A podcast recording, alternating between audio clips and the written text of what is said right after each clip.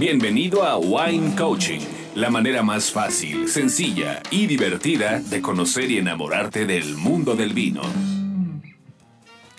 ¿Qué tal amigos? ¿Cómo están? Pues estamos en otro episodio, ya el noveno episodio. Qué rápido se va. Espero que te estén gustando, que te estén sirviendo mucho estos podcasts, que los estamos haciendo con toda la intención de que conozcas más sobre este fascinante mundo del vino. Y pues bueno, también te quiero recordar que nos puedes seguir en redes sociales. ¿Y qué crees? pues que estas dos semanas, ahora sí que estas dos primeras semanas de junio hasta el 15 de junio, tenemos súper descuentos en la tienda online de Bean Boutique en vinos y accesorios para vino, para que algunos de los vinos que hemos mencionado en este podcast pues no te quedes sin probarlos con unos súper descuentos. Puede ser para el Día del Padre, pero si no, pues también para ti, ¿no? Para que los disfrutes. Entonces, checa la página www.bimboutique.com.mx diagonal tienda y ahí vas a encontrar todo lo que hemos estado hablando, gadgets que te pueden ser eh, de mucha utilidad para disfrutar más del mundo del vino. Y pues, ¿qué crees? Que este podcast eh, tenemos la presencia de un hombre maravilloso que eh, ya ha estado en otros videos y que realmente tiene una forma de ver el mundo del vino que me encanta y que nos hace aterrizar a todos en que, ¿qué es lo que estamos comunicando del mundo del vino? El no hacerlo tan complicado. Pues nada más que Daniel de Manuel, que es el export manager de una super bodega y de la bodega más antigua de Ribera del Duero. Estoy hablando de Protos. Entonces no te pierdas porque nos va a estar hablando de esa denominación de origen Ribera del Duero que tanto nos gusta, que da esos vinos tan corpulentos, exquisitos. Y también vamos a estar hablando de una etiqueta que de verdad tienes que ir a comprarla ya. Es Protos 27 escucha de qué se trata esta bodega porque hicieron una investigación durante seis años de las levaduras para que eh, tuvieran un vino con mucha fruta, con unas características específicas. Entonces, eh, es una bodega muy interesante y vamos a estar hablando todo el podcast también de maridaje. Qué rico este maridaje tan exquisito con Raúl Juárez, el sommelier de, Protos. No sabes qué cosa tan exquisita con comida mexicana. Entonces no te lo pierdas, escúchalo. Maridaje. maridaje. Para hacer el binomio perfecto entre comida y bebida. Aquí un maridaje con comida que todos comemos a diario. Wine Coaching. Amigos, pues llegó este momento tan exquisito que es el maridaje, que nos puede ocasionar de verdad momentos súper orgásmicos hablando de... y estoy con un hombre maravilloso, amigo, que lo quiero muchísimo y que me encanta porque siempre está en la misma sintonía que nosotros.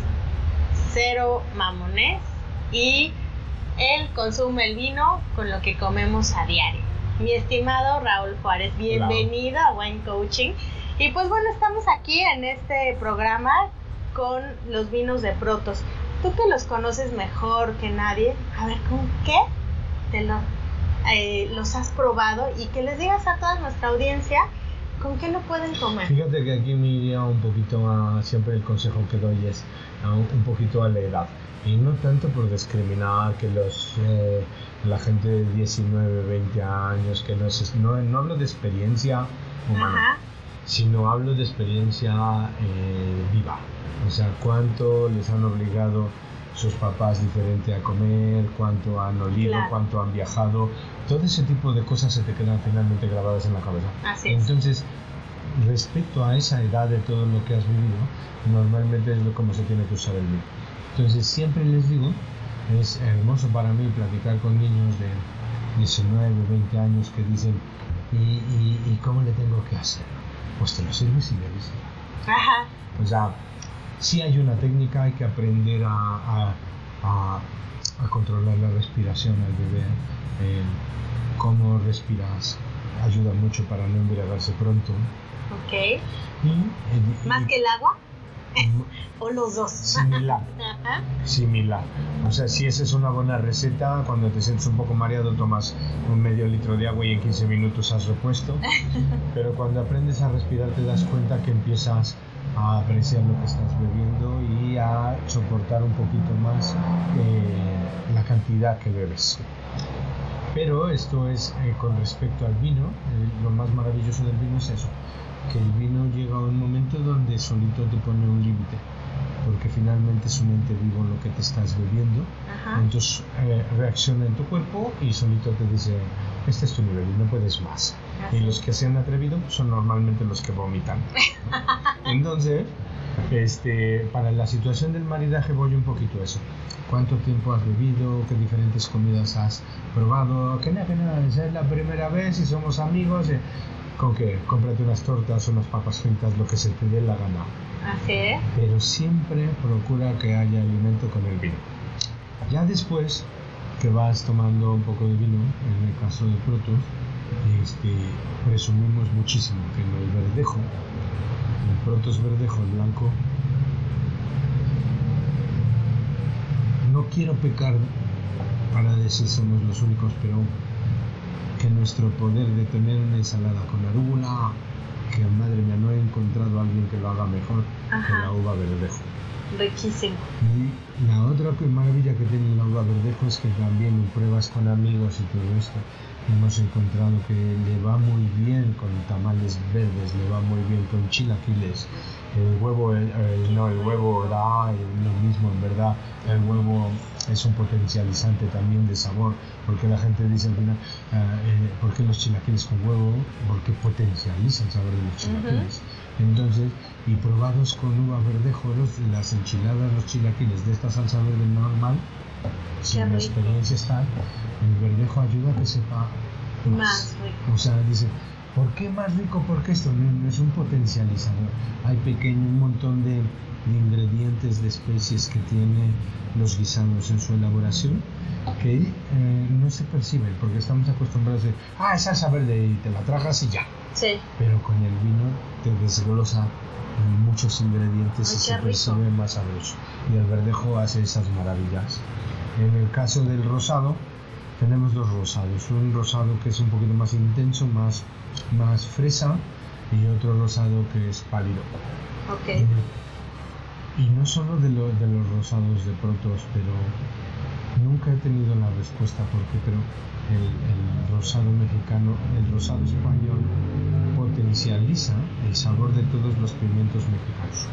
Lo que le pongas a cualquier comida a cualquier carne o parrilla y le pones pimientos y lo haces con un vino rosado y incrementa el sabor del, pimiento. ¿Por qué? No lo sé. En verdad no tengo la respuesta, pero lo incrementa mucho. Pero una de las maravillas que hemos encontrado con respecto al vino rosado de Protos es que marida perfecto con los tacos de carnitas. ¡Ay, qué rico! Sí, ya me imagino. Es impactante si nos ponemos en el lado un poquito tonto mamón.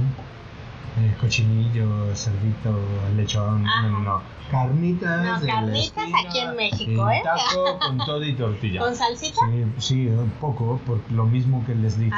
Potencializa muchísimo el picante, entonces aunque le pones poquito ya puede ser no muy apetecible. Entonces, pero además he hecho pruebas también con sin tortilla y que no es igual. O sea, sí necesita, necesita la masa. Okay. en el caso del rosado. Eh, hacer esas pruebas son impactantes, porque normalmente con el vino hay un poco de, también de, de estilos mal entendidos para no decir mamonería. Así es que, si les dices, ay, con un pescado sí, ay, con una carne sí. Sí, no, con lo que comemos a diario, la verdad. con lo que se nos da la gana. Y, todo eso ha ayudado muchísimo. O sea, por ejemplo, eh, el otro que sabe delicioso también es con el arroz con vegetales, el famoso arroz a la jardinera. Ok. El arroz con vegetales es delicioso con el, con el rosado. Ah, con, el verde. Ok.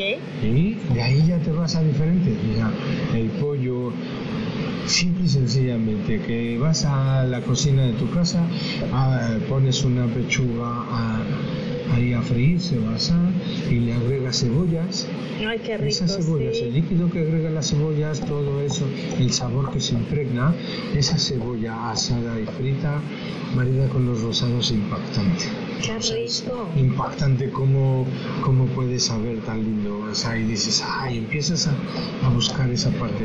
O sea, en base a que tenemos que buscar que el vino ser un ingrediente más en la mesa. Ujú. El vino está hecho para que potencialice todo, todos los aromas y sabores del, del De un platillo, ¿no? Claro. Está, listo, está hecho para eso, para, para hacer que la comida sepa diferenciada. No voy a decir mejor o peor, porque los maridajes son eh, únicos eh, y cada persona. Sí. Somos seres únicos, somos irrepetibles y Ajá. cada uno de nosotros tiene sus propios gustos.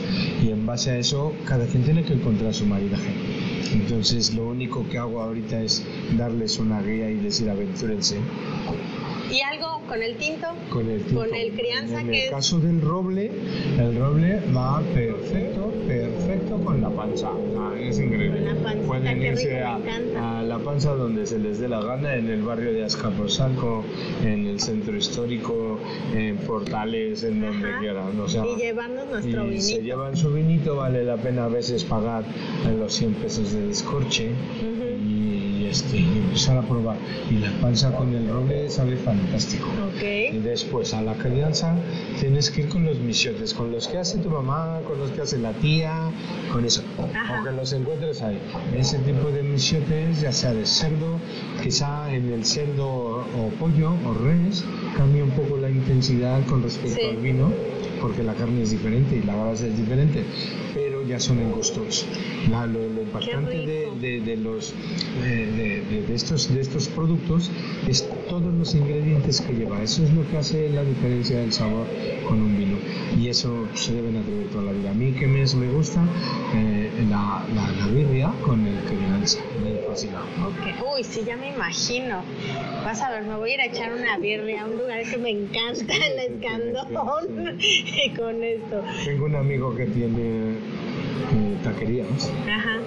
Entonces le propuse vender vino en las taquerías y me dijo que si no era demasiado mamón para eso. Eh, y le dije, ¿cuál es el taco que más vendes? Pues este. Tienes, tienes cuatro salsas, entonces haciendo la prueba de las cuatro salsas, hizo la prueba, yo no, solo de oler le pude haber dicho cuál y le mostré su salsa y le dije, ahora pruébalo con esto, sí, y al probarlo con el vino dice, madre mía, ¿y qué es lo peor que puede pasar? No, Nada. Tú solo haces una sugerencia, el comensal al final puede decir si me gustó o no me gustó, pero hiciste una sugerencia. Lo impactante es atreverse a hacer algo, entre comillas, un poco más sano. Así es, pues ya saben, aprendan a aventúrense, no aprendan, más bien aventúrense a probar diferentes cosas. Si algo no les gusta, pues no lo van a volver a probar y punto. No pasa nada, Pero lo ¿qué prueben con otro tal vino. si te pasa, si te llevas una gran sorpresa? Entonces ya saben que Protos lo pueden encontrar muy fácilmente y pues nos vemos a la próxima. Ya llegó el momento ñoño. Escucha y aprende de vino para que te ganes tus 5 minutos de fama y brilles en sociedad. Wine Coaching.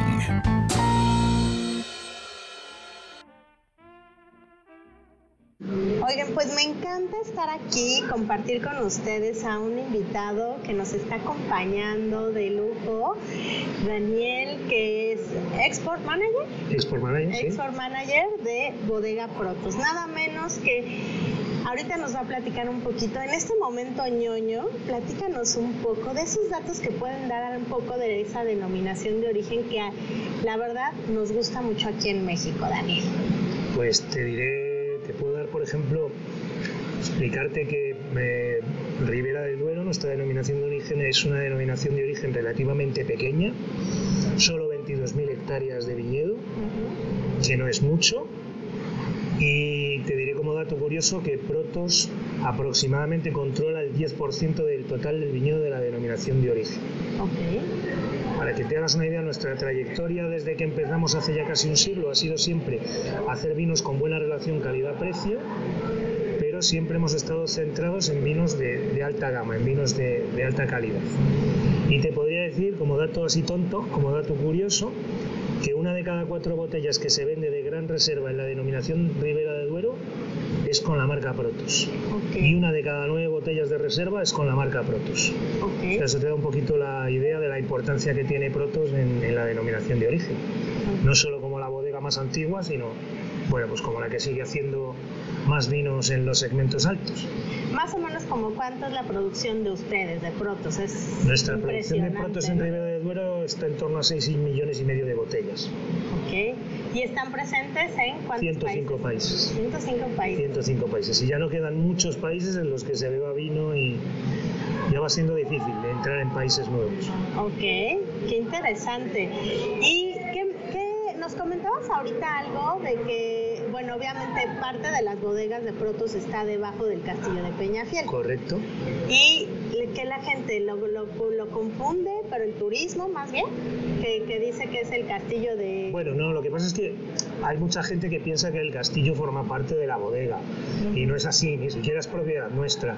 El castillo es propiedad del gobierno local, del gobierno provincial eh, y tiene un museo relacionado el Museo Provincial del Vino, para ser exactos.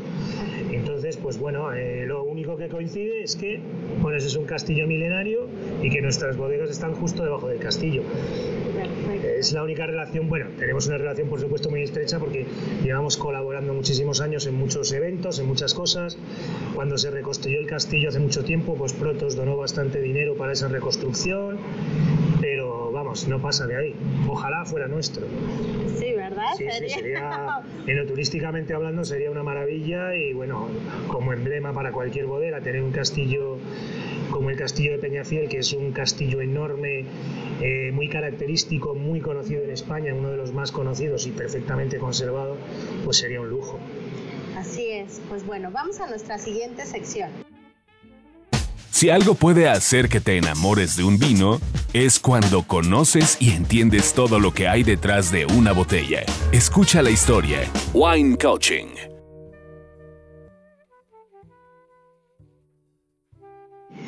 seguimos con este momento en que vamos a unir la historia de, de, una etiqueta de vino, que ya saben que es más fácil que nos enamoremos y hagamos nuestra una etiqueta de vino cuando sabemos el por qué está elaborada, qué historia hay detrás de ella. Y la verdad es que ahora que tenemos aquí, pues nuevamente nos está acompañando Daniel con nosotros, que nos va a platicar de esta etiqueta que desde el año pasado la vienen este, promoviendo, pero es la etiqueta de Ribera del Duero. Platícanos toda esa historia que es tan interesante. Bueno, es una etiqueta que utilizamos ahora en nuestro nuevo vino Protos 27, pero esta etiqueta realmente es una etiqueta muy antigua, es nuestra etiqueta original, la primera etiqueta que utilizamos en los años 20 y 30. Entonces eh, tiene unas peculiaridades, la primera es el nombre de la bodega, eh, en aquella época nuestra bodega no se llamaba Bodegas Protos, se llamaba Bodega Ribera de Duero porque el nombre Ribera del Duero es propiedad nuestra. De acuerdo, es el nombre original que teníamos y en el año 82, cuando se funda el Consejo Regulador, nosotros cedemos el derecho a utilizar el nombre Ribera del Duero tanto al Consejo Regulador como a todas las bodegas de la zona. Pero la propiedad sigue siendo de Bodegas Protos. Ese año nosotros cambiamos nuestro nombre por Bodegas Protos porque Protos era desde el principio nuestra marca comercial. ¿De acuerdo? El nombre de Protos lo, elige uno de los socios fundadores, que era profesor de griego, de, griego clásico, y elige Protos. Protos es un nombre griego que aparece en un libro de Aristóteles que se llama Metafísica. Entonces, eh, en ese libro Aristóteles define el protos como el, el, primero, la esencia original de las cosas. Entonces este señor, que no era especialista en marketing, era profesor de griego, pero elige este nombre que es un nombre perfecto desde el punto de vista de marketing, porque es un nombre corto, es solo dos sílabas, es un nombre muy sonoro, protos, luego es un nombre muy fácil de recordar y es un nombre que cualquiera hable el idioma que hable, a la primera pronuncia claramente protos. ¿no? Entonces desde el punto de vista de marketing es una marca perfecta. Así es. Oye, pero cuéntanos un poco, porque esta etiqueta, aparte de ser muy interesante, que bueno, ya lo, yo ya lo estoy probando, déjenme decirles, así que si quieren probarlo, pues váyanse a comprarlo. pero el estudio que hicieron ahorita ustedes, quiero que profundicemos más en esa parte porque la verdad es lo que tú hablas, de una bodega que es tan grande, que a veces tenemos ese tema aquí de, ah, no, queremos lo artesanal y lo chiquito, pero una bodega pequeña no tiene el poder de hacer este tipo de investigaciones como fue, que se tardan 5 o 6 años en encontrar la levaduras autóctonas, ¿no? Para que hicieran este vino. ¿Qué los llevó a ese estudio en primera? Porque querían un tipo de vino más fácil. Bueno, nosotros nos dábamos cuenta de que los consumidores estaban empezando a demandar eh, vinos tintos más ligeros, con más fruta y sobre todo con menos madera y con taninos más redondos. Una de las cosas que tiene Ribera del Duero es que como son vinos tan potentes, y Protos lógicamente tiene esto, es que van a necesitar mucho tiempo en botella para ir afinando, para ir redondeando, para dar su mejor expresión, ¿de acuerdo? Entonces lo que nos propusimos fue buscar, pues, eh, poder hacer un vino con estas características que comento, más fruta, taninos más redondos, algo más ligero, de forma que pudiéramos satisfacer la demanda de todos esos consumidores que nos están pidiendo eso y que y que muchos de ellos además son nuevos consumidores que se están ahora incorporando al mundo del vino. ¿no? Claro, eso para una bodega como Protos, que es una bodega tradicional y centenaria, no es fácil, porque nosotros hacemos vinos clásicos. O sea, si alguien hace vinos clásicos en Ribera del Duero es Protos, que es la primera bodega que empezó a hacer vinos en Ribera del Duero. Entonces, eh, bueno, fue un reto y fue complicado. Entonces, bueno, nos llevó seis años hacer esa investigación en nuestra levadura. O sea, nosotros siempre utilizamos levaduras autóctonas de nuestros propios viñedos, levaduras naturales, pero claro, lo que buscábamos era de entre todas esas levaduras que hay en nuestros viñedos, una que nos fuese a dar estas características, sobre todo de taninos más redondos, hacer el vino más bebible en menos tiempo, por decirlo de algún modo. Y fue un proceso largo, complicado, y bueno, pero después de esos seis años y además en el que intervino mucha gente porque invitamos en ese proceso a otros enólogos, a otros sommeliers, a periodistas del vino, más el departamento técnico, el departamento comercial, pues al final encontramos entre todos ese tipo de vino que era el que a todos nos gustaba y nos parecía que era el mejor de todos los que habíamos conseguido hacer y que se ajustaba exactamente a lo que nosotros estábamos buscando. Y ese es el vino que al final eh, elaboramos, el Protos 27. Ok, y tienen que probarlo de verdad, es un vino que a mí me gustó mucho desde la vez pasada que lo probé. Pero cuéntanos un poco más de qué proyecciones tiene a futuro Protos. Bueno, eh, la verdad es que ahora mismo estamos invirtiendo mucho, estamos haciendo bodegas nuevas, aunque no buscamos más capacidad de elaboración, sino buscamos poder hacer las cosas más eficientemente y mejor. Entonces es en lo que estamos invirtiendo ahora. También se está invirtiendo mucho en tema de sostenibilidad, es decir, que, que, nuestras bodegas cada vez sean más eficientes, sobre todo y más limpias desde el punto de vista energético. Y esos son los dos grandes proyectos ahora que tenemos en Protos. Una nueva bodega que estamos haciendo justo enfrente de, de la bodega de Rogers, va a tener casi 40.000 metros cuadrados de instalaciones y bueno, sobre todo lo que os comento, para poder hacer todo mejor, más eficientemente, poniendo mucho más cuidado en todos los procesos que llevamos a cabo para que la calidad no solo no se vea, sino que se incremente lo más posible, ¿no? Y poco a poco pues los vinos vayan siendo todavía mejores de lo que son. Sí, no, ah, si hablamos de protos hablamos de calidad, este, y aquí en México son, eh, bueno, tienen otra más, otra etiqueta más, ¿no? Estamos hablando del verdejo. No, aquí en México tenemos 10 etiquetas. ¿10 etiquetas? Dos verdejos. Ok. El verdejo, el que llamaríamos el básico, y luego que es un tres meses sobre Elías, y luego el fermentado en barrica, que muy pronto va a ser el primer reserva de la denominación de origen rueda. Va a ser un vino que, además de la fermentación en barrica y seis meses en roble francés, va a tener un año y medio de botella. Entonces, en, la denominación de origen rueda se pueden hacer vinos blancos reserva y gran reserva, pero eh, la verdad es que nadie los hace y este va a ser el primer vino reserva de la denominación de origen rueda. Y luego tenemos dos rosados, el tradicional rosado español, oscuro, potente, un rosado pálido y luego ya tenemos seis etiquetas de tintos. Nuestra línea clásica tradicional de toda la vida, que son el Protos Roble, el Protos Crianza, el Protos Reserva y el Protos Gran Reserva.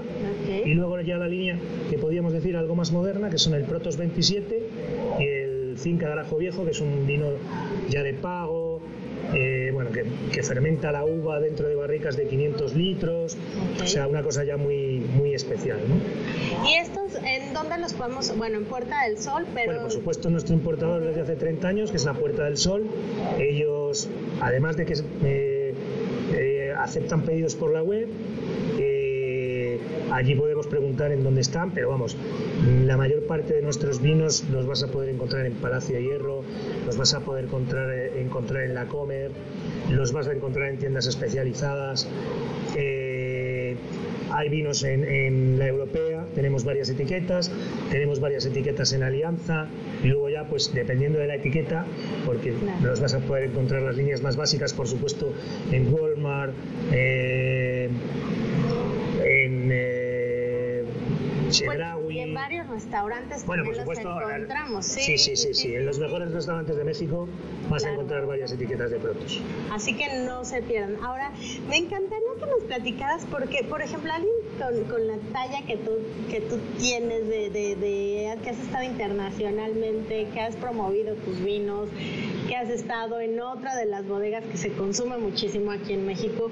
Por ejemplo, algo que dijiste ahorita me encantó porque... Eh, eh, nosotros vamos, pues la gente que nos escucha es gente que disfruta del mundo del vino, sin el snob este de, obviamente les gusta tomar vinos de calidad, pero también a veces con estos calores que tenemos ahora en Ciudad de México, hay gente que quiere hacer algún tipo de cóctel. Hablabas del calimocho y de eso. A ver, platícanos que la gente entienda que no es malo, ¿no? No, no, son bebidas muy típicas en España. O sea, en España tenemos un montón de bebidas a base de vino que se han tomado tradicionalmente y que, bueno, son una forma ideal para que la gente se inicie en el vino, sobre todo la gente más joven.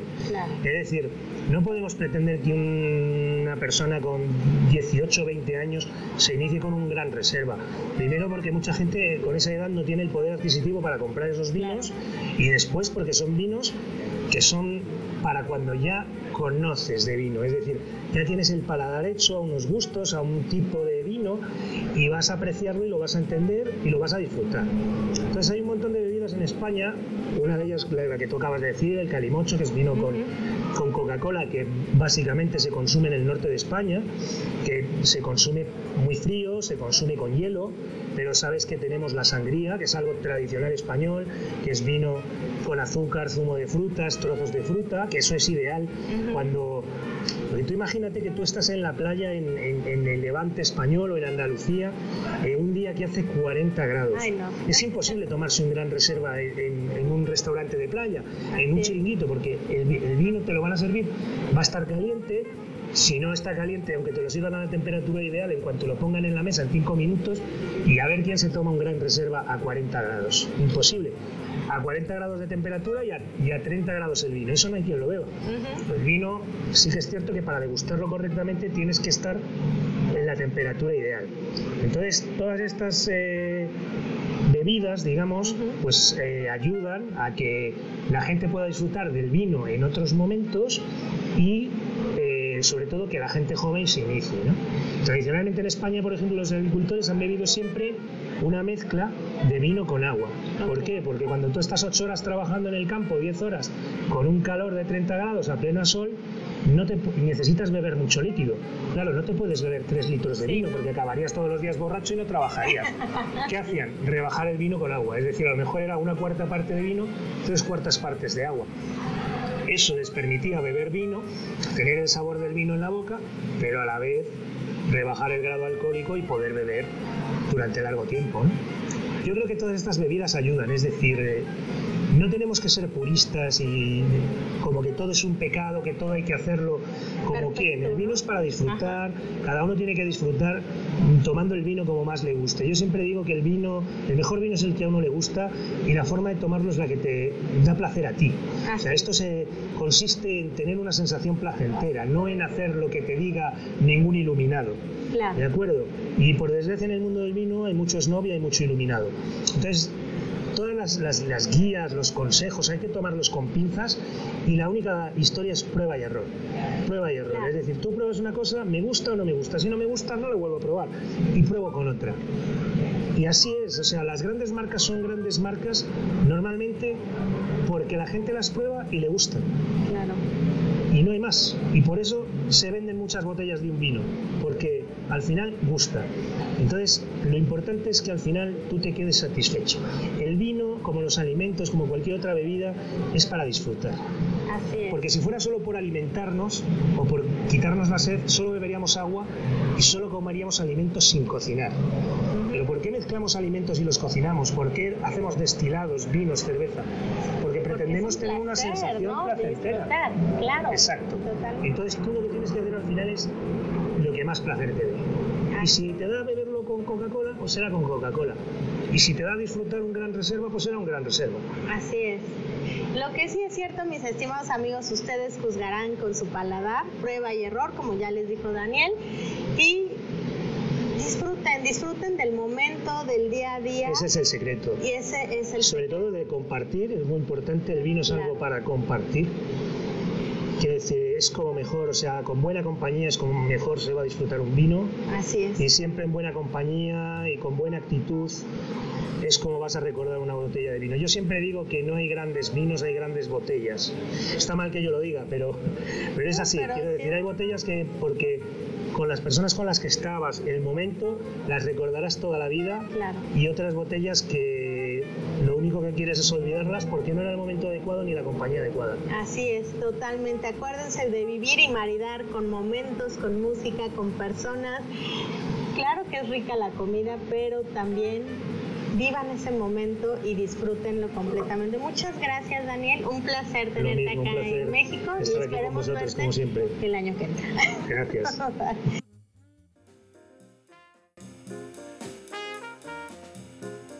Pues qué tal, ¿a poco no estuvo exquisito este podcast sabiendo con qué podemos maridar los vinos de, Protos?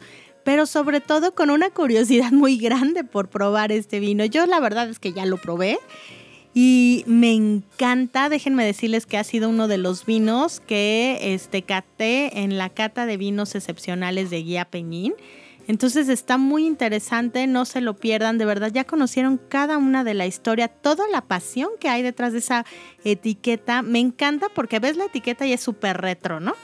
pero es la primera etiqueta que tuvieron en Bodega Protos. Entonces es muy interesante, de verdad. A mí me encanta. Cada vez que tomamos vino, bebemos historia, bebemos cultura, bebemos pasión. Entonces, pues no te pierdas. Acuérdate que puedes encontrar Protos muy fácilmente y pues saber un poquito más, ¿no? De, de, esta denominación de origen que a todos nos gusta. La verdad es que yo no he encontrado un mexicano que no le guste Ribera del Duero. Y si eres uno de ellos, escríbeme. pues ya saben, me encanta, no, no, que esto no sea un monólogo, me encanta que sea una plática, que me, que me platiques qué te gustó, qué no te gustó, porque si estás en desacuerdo conmigo y los maridajes y eso, platícame, me encanta que me confronten.